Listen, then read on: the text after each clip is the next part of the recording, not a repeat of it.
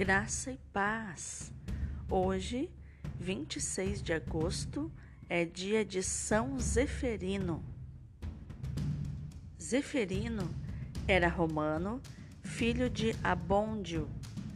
Ele assumiu no século II a cátedra de Pedro, num período de grande perseguição para os cristãos, tanto assim que os seus treze predecessores morreram todos mártires.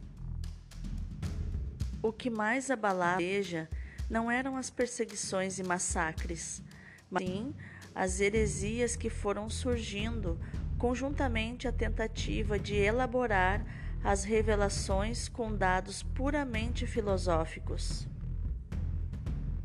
Os gnósticos chegavam a negar a divindade de Cristo. Teodoro subordinou de tal forma Cristo ao Pai que fez dele uma simples criatura.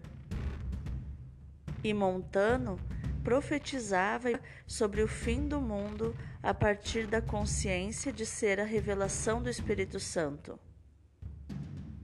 Diante de todas as agitações, São Zeferino mesmo não sendo um teólogo nem escritor, soube, com o bom senso e a ajuda do Espírito Santo, unir-se a grandes sábios da ortodoxia da época, como Santo Irineu, Hipólito e Tertuliano, a fim de livrar os cristãos da mentira e rigorismos.